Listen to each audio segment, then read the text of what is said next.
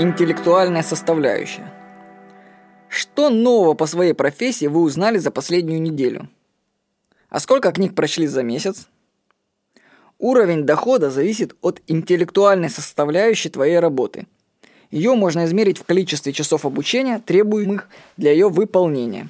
Так у дворника интеллектуальная составляющая приближается к нулю. Такую работу может выполнять любой. Стандартный продавец в магазине аналогично. Даже преподаватели вузов на самом-то деле имеют крайне низкую интеллектуальную составляющую своей работы, потому что они преподают одно и то же из года в год. Они не развиваются. А кто не развивается, тот обречен на минимальную заработную плату. В профессии нужен интеллектуальный рост. Вот, например, таксисты. Научиться водить машину – это вообще всего несколько месяцев учебы. На этом, собственно, развитие таксиста в России заканчивается. А тогда как для сравнения таксисты в Лондоне, например, учатся для получения лицензии чуть ли не два года. Они за это время изучают маршруты и достопримечательности города – и, соответственно, получают они за свою работу побольше, чем наши таксисты. Ну, конечно, и входной порог получается больше, что нужно обучаться два года и сдавать экзамены. Но и получают они больше. То есть получается, что даже таксисты могут повышать свою интеллектуальную составляющую. В своем платном курсе «Могущество времени» не устаю повторять. Время нужно накапливать, делать каждый день то, что передается во времени – но, глядя на окружающих меня людей, вижу, что мало кто чему-то учится, читает книги или занимается собой. Ну, исключение, скажу, что это группа паштанга-йоги, где люди пашут и пашут покруче меня. Время сильно изменилось.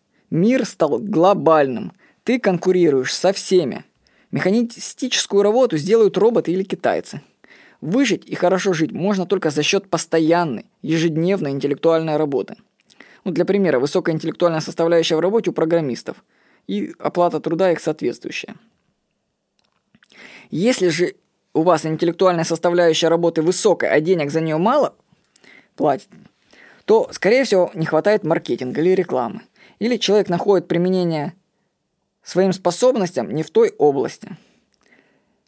Интеллект при грамотном использовании всегда можно конвертировать в деньги – Вернусь к вопросам из начала статьи. Что нового по своей профессии вы узнали за последнюю неделю? А сколько книг прочли за месяц? Как бы это не уныло звучало, но кто не развивается, тот обречен. Я вас предупреждаю, что в конце концов люди, игнорирующие саморазвитие, вынуждены будут довольствоваться минимальной зарплатой или жить на пособие. Я уже прям вижу будущее, что люди будут жить на пособие, которое им будут давать государство, лишь бы они не буйствовали особо. Ну, собственно, в Европе уже целые кварталы африканские, наверное, такие, да? То есть людям будут давать минимальную деньги, и вы лишь бы не лезьте, играйте там дома в свои игрушки, в PlayStation, смотрите телевизор, благо вот мы вам интернет сейчас бесплатно сделаем, и будет вам счастье. Вы только не шумите, дайте остальному одному проценту населения жить спокойно и развиваться. Это уже скоро наступит.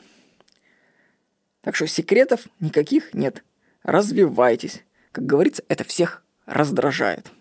С вами был Владимир Никонов.